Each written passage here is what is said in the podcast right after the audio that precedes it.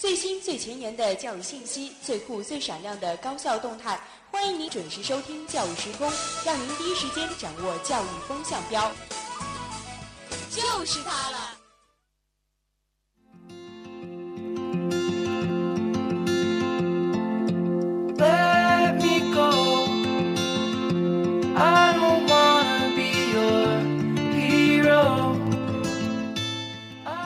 Hello，各位听众，大家晚上好，欢迎收听 FM 九十五点二浙江师范大学校园之声。那么现在呢，也是到了教育时空的时间，我是主播宇轩，我是瑜佳。我们还是按照老规矩啊，按照有三个板块：教育新闻、还有教育视窗和教育辣评。首先呢，还是来介绍一下今天节目的主要内容。第一个板块教育新闻。第一条消息呢，就是聊到一个 A P P 了，它的名字呢叫碎片时间哦，名字不叫碎片时间，但是它能把大家的碎片时间都约起来。那到底是怎样的一个 A P P 呢？我们待会来聊一下。嗯，第二条新闻呢是这呃是讲到一位爱听课的校长，这位听课爱听课的校长是怎样一个听课的方法，也是我们待会儿来听一听。第三条消息呢，稍微有点沉重，因为它是关于清华实验室爆炸的这么前几天发生的一件事情。那它的背后又有什么值得我们去探讨和值得去考量的一些地方呢？我们待会来看。嗯，我们的第二个板块教育视窗，说到了一个女生啊，这位女生呢是穷游了九十多个国家，掌握了多门的语言，也是非常的厉害。我们待会儿来跟踪来生跟踪报道一下她的这样一个旅程吧。最后，我们来聊聊卦正族的日子不好过了。其实，我想很多人和我一样，第一次听到卦正族都不知道它是什么意思。那我们在节目中也会尽量给大家详细的解释到。嗯。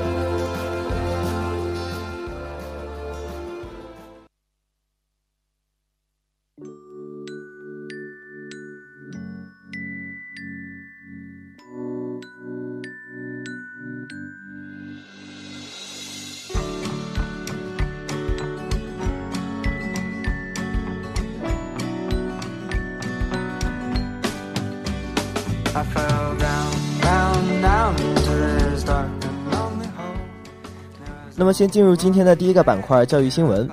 相信啊，很多人都会有经历过这样的窘境：有碎片化的时间，但是却不知道怎么用。最近呢，咱们师大学生研发的一个叫做“约时间”的手机应用火了。嗯，我觉得。我一直都有很多的手机里下了很多的 A P P，但是我从来没有听说过时间该怎么约起来，所以我觉得我对这一款还蛮感兴趣的。然后呢，我就去下了这个 A P P，然后发现它的 logo 也很有意思。它比如说它那个约嘛，它是呃这样子一边绞丝旁，然后在旁边加个勺子的形状，它就是把中间呢写成一个时间的那种时针和分针的形式，所以还蛮有意思的。那听起来这个 logo 也是设计的蛮漂亮的。不过呢，我们这个最主要还是按照这个约时间 A P P 的研发团队他的一个想法。像前段时间呢，我们这个 A P P 的公益栏目里就有出现了过一条消息啊，前往山下宏村爱心摘菊，帮助这里的菊农。那么呢，是让人没有想到的是呢，这样一周的时间内就引发了两千多人来抢单。最重要是由我们浙师大还有金职院两所高校的学生，还有校外人士，一共五百多名志愿者来帮助他们的。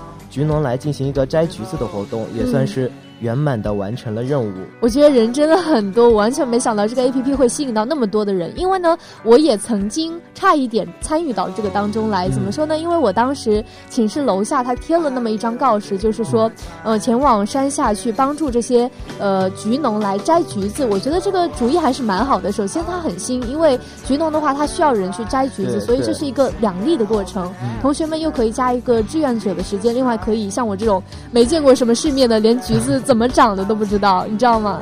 嗯，我记得的话，因为我的呃祖祖父和祖母是他们是种橘子的嘛，然后就是种橘子，然后把橘子树摘下去，呃种下去，然后再进行一个啊，还是跟大家都知道的一个。培育，然后在最后在树上结出来，再要爬到梯子上去捡这样的一个过程，所以说，呃，也是非常的辛苦。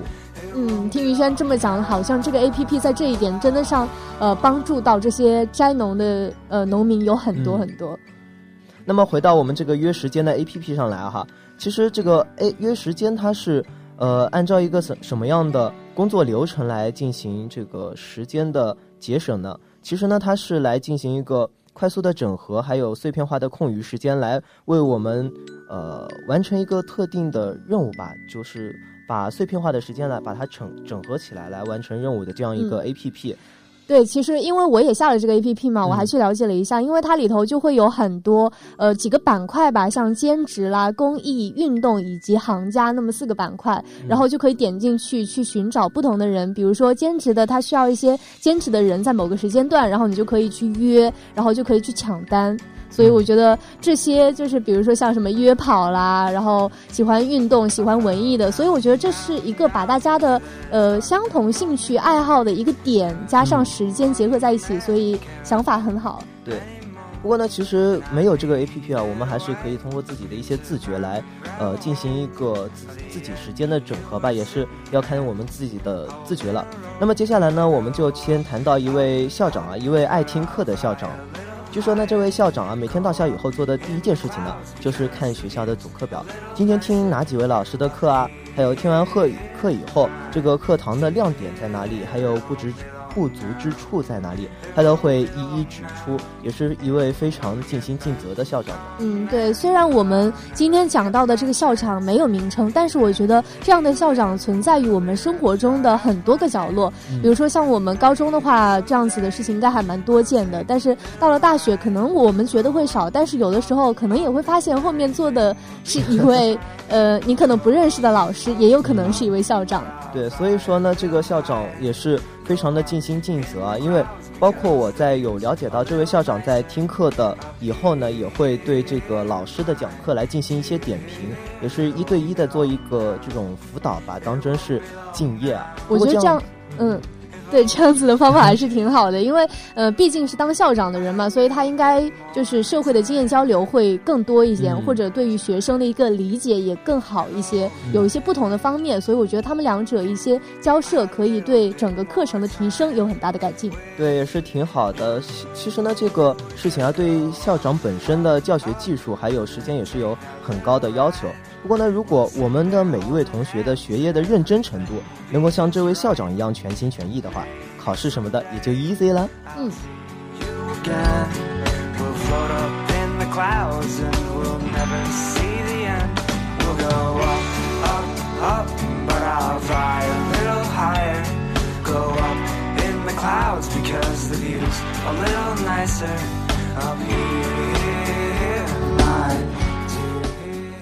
那就是刚才有说到一个非常沉重的消息啊，大家应该也已经听说了，清华实验室的进行呃有一个爆炸，导致了我们博士后孟祥健的身亡。嗯，事发当时呢，他正在使用氢气作为化学实验。那初最后呢，初步确认事故是在做化学实验中发生的。所以这件事情还是给我们带来了，当时我是早上一起来看到这个消息，还是蛮震撼的。因为我不知道原来实验室这么小的一个地方也可以发生这么大的一个事件。嗯，其实的话，我在高中的时候也有一些了解吧，因为。毕竟像氢气，我们老师都是非常，呃，非常就是控制我们不去触碰这些危险。而且你还是理科生，应该接触比较多。对，因为化学的时候会提到啊，包括像这次新闻的媒体也有报道说。可能也与化学药品舒丁里基有关。那么这个舒丁里基呢，我有去查过相关的资料。这个舒丁里基可以在空气中自燃，平时在储存的时候呢，是以干燥的氮气保护。也可以见它的化学性可是呃非常活泼的一个一个化学物品，也是怎么说，也是要好好保存吧。嗯，对，因为你说到这一个，它应该是蛮会燃烧的，所以它需要就是一个保护作用。但是校方向家属表示，他实验室内没有装那个监控摄像头，所以也就是没有记录下呃到底这件事情是怎样发生的一个过程，所以这也算是一种猜想吧。应该是怎么说呢？呃，看到这个没有监控录像的这样一个消息的时候，我也是感到有点。啊，有点震惊的，因为实验室内有录像的话，其实是可以很大程度上可以说，呃，推断出这个事故发生的原因。还有包括教室里面装录像的这样一些事情的话，呃，比如说在有的教室，呃，同学有东西被偷啊。对啊，我就有东西，我就有同学他的东西就老是被偷。但是其实我觉得，就像你刚刚说的，那同学肯定是一个方面，要自己保管好自己的东西。但是我觉得不能一味的把责任推到同学身上，还是应该每个教室装好摄像头，不管是什么打架杀人，还有什么偷东西的问题，其实都是可以通过摄像头有一个很好的解决的。嗯。那么听到这个新闻啊，我也我有想到，我们之前师大也是有发生过实验室的事故的，真的有吗？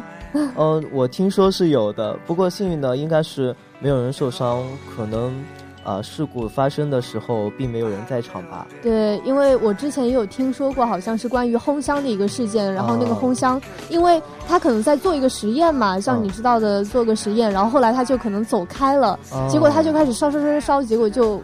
引起了火灾，还好就是没有人员伤亡，也是不幸中的万幸吧。也是，所以说呢，在呃。经过这两些这两件事情啊，也是说实验室安全考试呢也是非常重要的，大家还是要认认真真的记在心里面，别等到出事故的那一天，那就是真的是哭都来不及了。嗯，刚刚在我在外间也跟大单一小编了解了一下，他说，因为他是学生物化学的嘛，今天还刚解剖了一只可怜的小 小白鼠。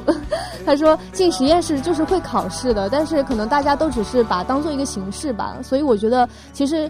这种最基本的一个安全考试，还是应该记在心里。另外，应该老师也去提醒一下。最后，可能提醒到大家的就是，呃，做实验的话，基本是以小组进行。那如果是个人的话，因为有的时候脑袋可能会短路嘛，所以我觉得人多一点还是会，呃，尽量避免。对对对。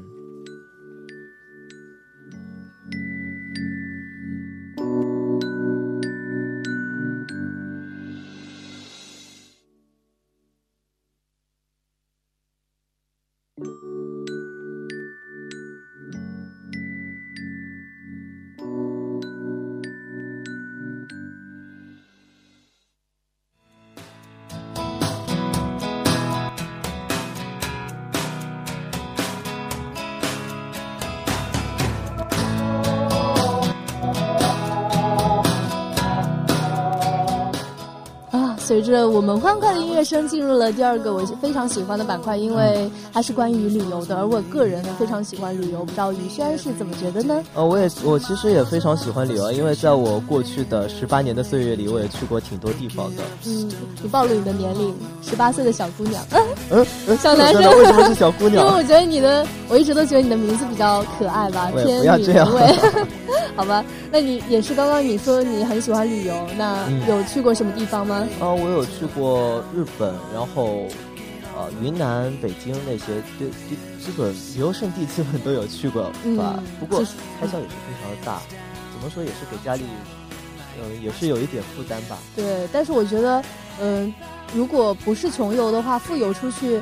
还是蛮好的，因为我觉得那样子就不用去出去做之前做很多省钱的攻略了，这样比较爽。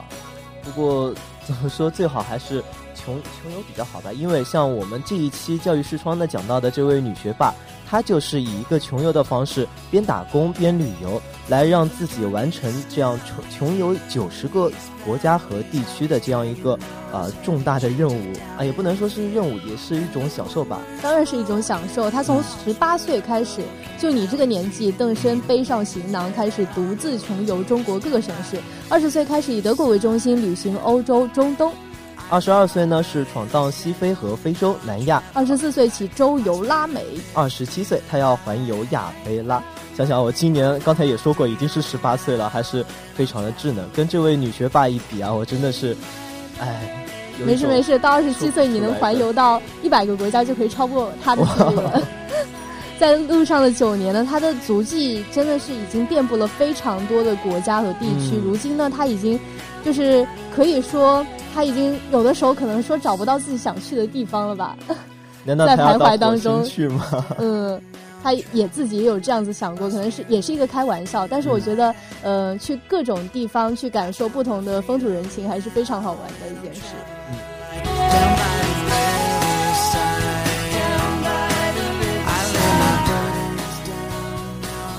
那么，这位同学之所以会从一个学霸成为一个旅霸，当然是有他自己的原因的。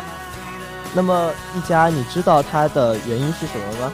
嗯，我觉得像他这样子说学霸的话，应该之前还是蛮乖乖学习的那种吧。嗯，其实啊，她在初中的时候也是一个乖乖学习的女生。不过呢，她有一个同桌，她的同桌呢在德国有一个在外企工作的父亲啊。他也就是十二岁的时候到各个国家去旅行，然后回来的时候把各种见闻呢都做都讲给她听，所以就在很小的时候就在她心里埋下了一个啊要出去旅行的这样一个种子。对，之所以提到他是学霸呢，就是因为，嗯，他初中、高中其实都还是蛮努力的，嗯，嗯，他一直都是一个非常努力读书。他后来也是考入了四川大学的建筑学，但是他后来可能性格跟我比较像吧，比较喜欢 自由高飞的那种，所以他也就选择了，嗯，去各种旅行吧。大学毕业之后，那也是不是大学毕业之后，是高考之后。对 对，高考之后。那么高考的话，也可以说是他人生的一个转折点吧。他的学霸的生涯已经结束了，开始了他的旅霸的生涯。那么他刚才的呃也讲过他的一个旅程，也当当然是非常的丰富，也是可以说是一发不可收拾。那么在大学期间呢，他就是背着包走遍了中国的各地，游览了大好河山。嗯。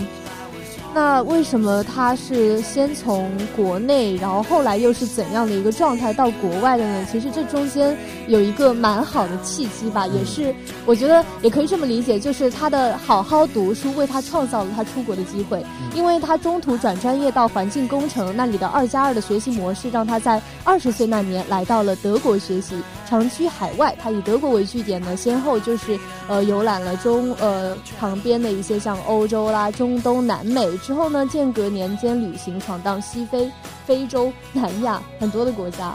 嗯，还有二十四岁呢，在秘鲁学习环境环境科学的这样一个硕士的课程呢，以秘鲁为大本营，又周游了拉州、拉丁美洲。二十四岁呢，又以硕士毕业啊，他又以间隔年的形式进行了一个历时十五个月。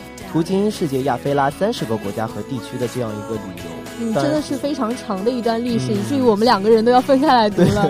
毕竟只能这样子羡慕着，先羡慕着吧。反正我们以后也是有机会的。嗯。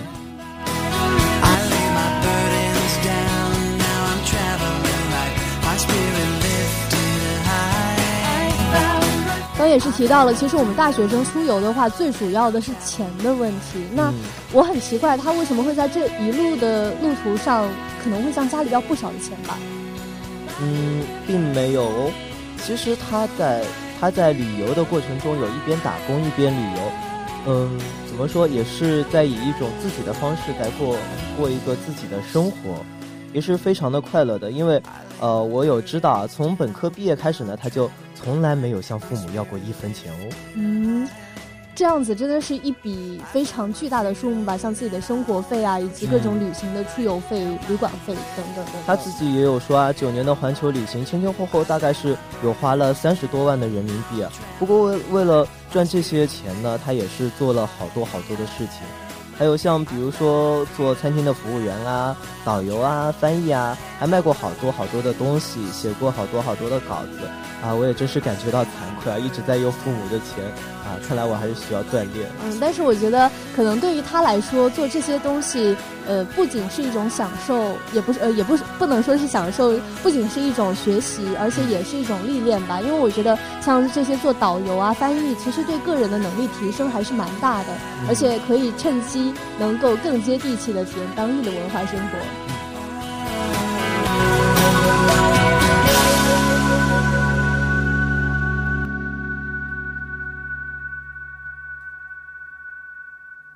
那么，既既然旅行经过那么多的国家，掌握语言是一门非常必要的技术。对于邓生来说呢，学习一门新的语言也是一个非常呃新的一个，像是打开了一扇门吧。那么，所以说经过一个国家就学习一门语言，我觉得也是也是非常。呃，非常好的一个事情，也是，毕竟，呃，掌握了一门技术的那种感觉。你觉得呢？不愧是学霸，因为我觉得，呃，可能很多人到国外留学啊什么的，他们回来的时候都不一定能讲一口很好的当地的语言。而他呢，在培训班本科期间就学习了日语和德语，在德国的免费培训课程期间，他又学习了法语和波兰语，在南美他自学了西班牙语和葡萄牙语，真的是十多种语言，说的我们嘴巴都干了。在旅行中，他不仅这个样子，所以我觉得学习语言是一件蛮难的事情。他能够就是精通一门语言也很难，所以通过语言去了解当地的风土人情是一件非常自然而且生动的事情。嗯，那么了解这些风土人情啊，当然也免不了来品尝一些啊奇奇怪怪的东西。他他自己说啊，最让他难忘的是一种在秘鲁品尝过的一种叫做青蛙汁的重口味饮料。一佳你觉得这个青蛙汁是什么什么东西呢？嗯，我觉得总不可能是真的是青蛙汁吗？我没有猜错，它真的就是青蛙汁哦。嗯，我觉得只能用嗯来形容吧，应该味道很奇怪。嗯，其实呢，这个青蛙汁里面装的是呃青蛙，还有一些秘鲁的呃马咖，还有一些材料。等等，他们进行一个混合来放进这个榨汁机啊，榨成绿色的青蛙汁。虽然想想会觉得非常的恶心，但是，嗯，怎么说呢？在当地人是觉得它是一种，啊，可以说是强身健体来解除疲劳的一种良药。这样一个接触一些新颖的东西的话，我觉得还是非常必要的。对，而且就像那种很多外国国家会播放一些真人秀的节目，就会。探索到一些地方，然后吃一些生的东西什么的，我都觉得蛮不可思议。但是我觉得体验过总是好的嘛。嗯。而且他个人还是非常有目标的，比如说他会希望为环境保护和文化交流的一些公益事业来奋斗，而且在这个的同时，他还可以享受自己的人生。对，其实我之前在到日本去游玩的时候，我是根本没有想到过有学习上的这方面的事情，啊，也是非常的惭愧。但我觉得没关系，因为你出去的话，肯定在不知不觉、潜移默化中也能学习到一些东西。只不过学霸有他自己学霸特别的经历，比如说他有参与到死海和西亚湿地的一些保护工作，还有去照顾一些受伤的小海狮。哦，好赞啊！那么他还曾经几次到安第斯高原来访问一些在矿业开采中失去土地的印第安原住民，来协助他们与矿业公司进行一个更好的沟通，来保障他们的权益。想想也是非常的有意义的一件事情。所以看了邓生的那么多经历，觉得旅行真的能给人带来很多的一些成长吧。不仅说是一种对生活的放松啊，或者各种方式，他对旅行其实也有一些自己的见解。嗯，对于邓生来说呢，走过那么多的路，看过那么多异域的云和月，那些年的青春就像流浪在路上。他喜欢这种流浪的状态，虽然也曾经迷茫彷徨，却从来没有失去过方向。正如他自己所说，有的人把旅行当成逃避现实的方式，但是我却是在旅行中找到自我。嗯，我也希望借他的话表达一下我们所有旅行者都应该有的心情吧，在路上寻找自己需要的和自己享受的生活。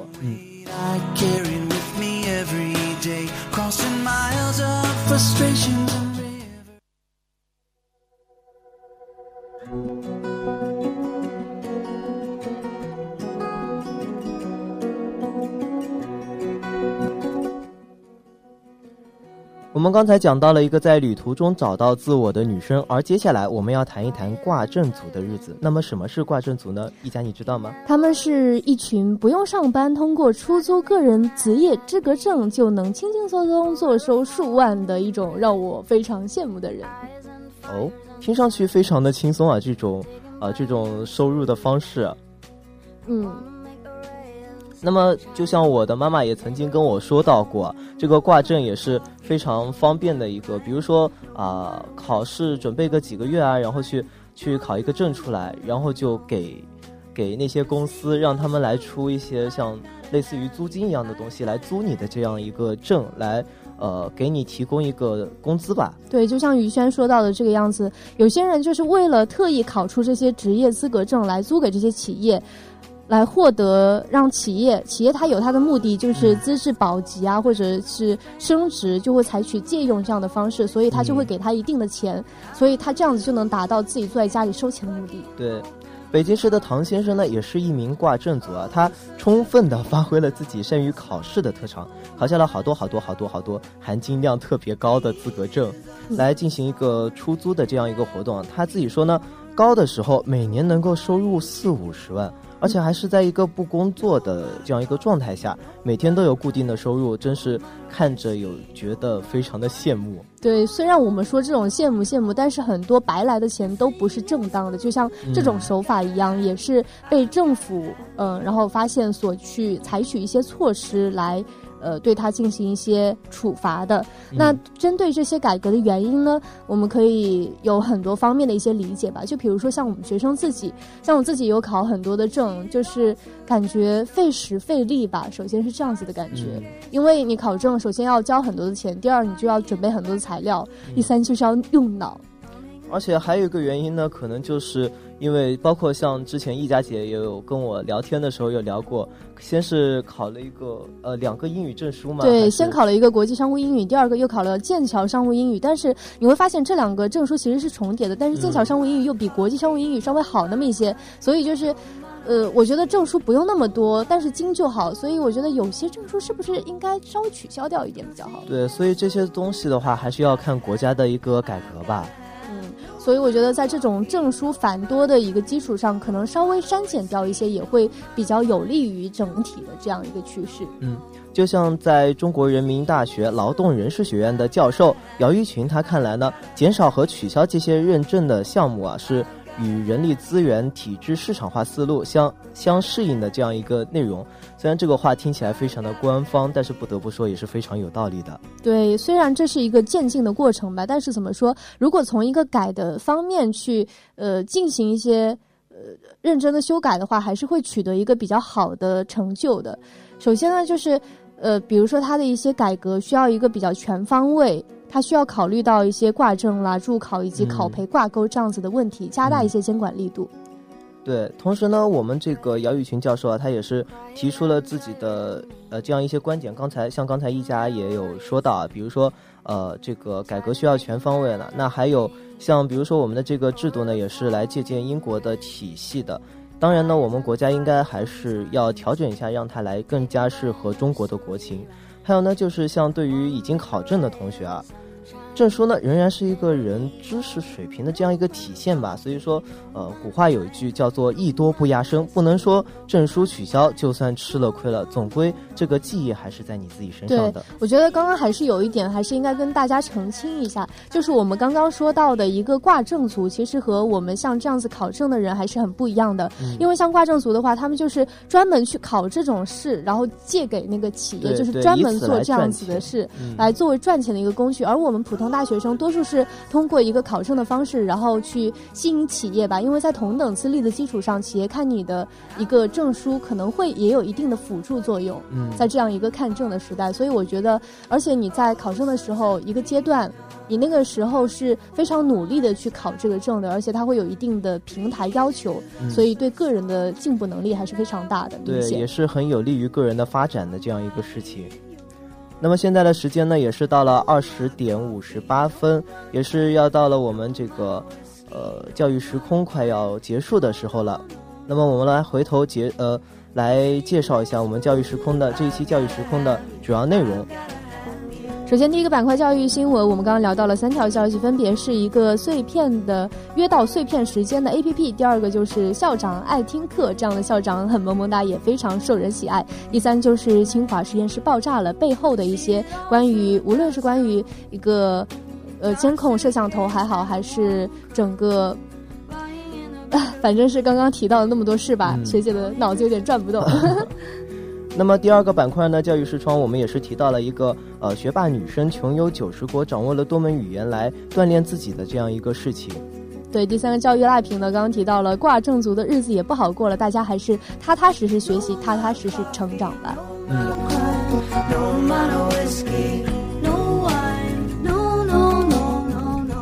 那么这一期的教育时空到这里就结束了，我是主播于轩，我是于佳。